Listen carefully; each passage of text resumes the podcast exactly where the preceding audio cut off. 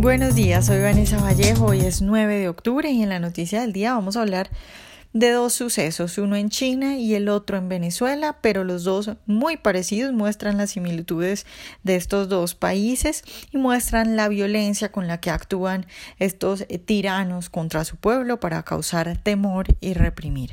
A nuestros lectores, bienvenidos como siempre, a quienes nos escuchan a través de YouTube, les recuerdo que pueden oírnos sin retrasos si se suscriben en nuestro sitio web. En China, resulta que el jefe de la Interpol está detenido. El señor se llama Meng Hongwei, desapareció el pasado 25 de septiembre. Lo último que se supo de él es que aterrizó en China procedente de Francia.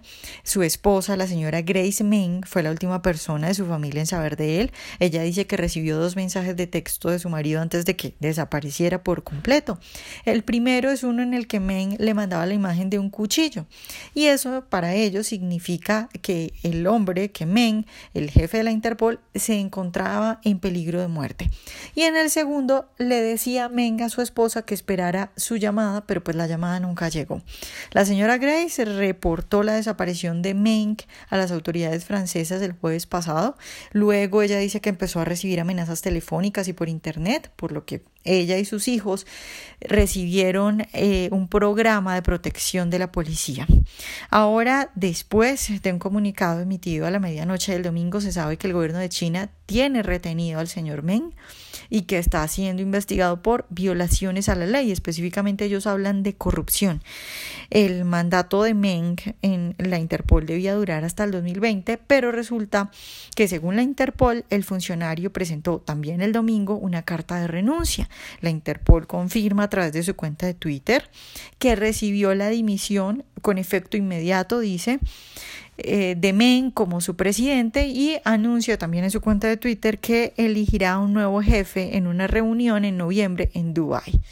Por ahora, un surcoreano, dice la Interpol, se llama Kim Jong-yang, asumirá como presidente interino.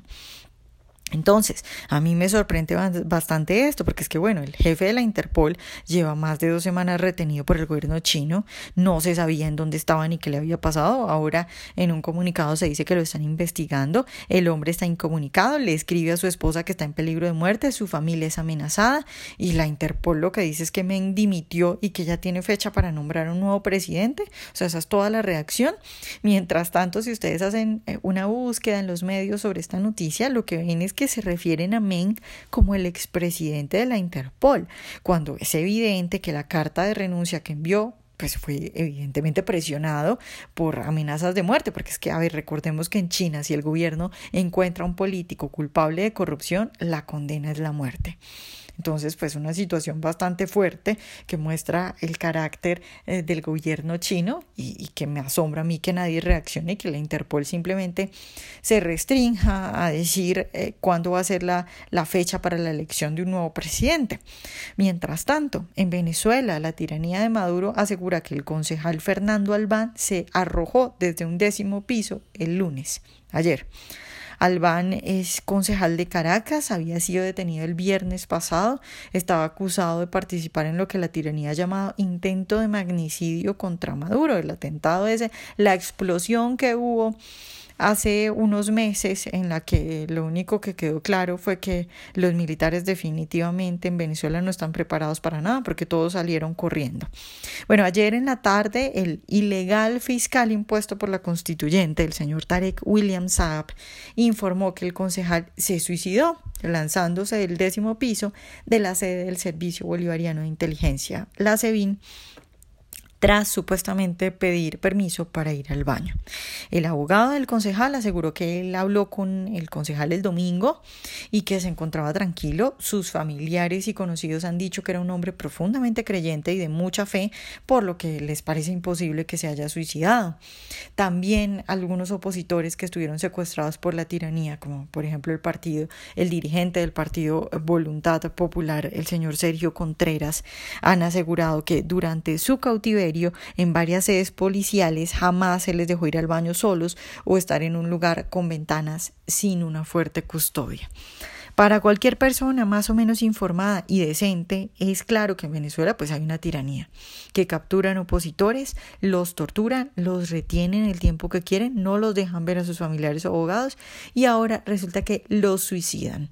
Recordemos que hace un par de meses Maduro aseguró que le gustaría que hubieran juicios públicos y que todos los venezolanos vieran cómo actúa la justicia. Desde luego, su objetivo pues es causar terror. No ha puesto en marcha su idea de los juicios públicos, pero ya tira presos por las ventanas y sale descaradamente a decir que fue un suicidio. Veremos entonces si el jefe de la Interpol aparece, si alguien condena su detención o si simplemente siguen con el proceso de elección de un nuevo jefe y nadie se queja de lo que hace China y nadie habla abiertamente de lo que está haciendo China, que ahora es el nuevo mejor amigo de Venezuela. Y bueno, por el otro lado, toca ver qué va a pasar en Venezuela, que yo creo que ya es una cosa eh, de, de largo plazo. Lo más seguro es que lo que se vienen son comunicados, decenas de comunicados en los se condena la tiranía, los secuestros, los asesinatos, el asesinato de este concejal, pero más allá de eso nada pasará, por lo menos en el corto plazo. Maduro seguirá asesinando y arruinando vidas. Acá están pues dos hechos que demuestran las similitudes entre estos dos gobiernos que ahora son tan amigos.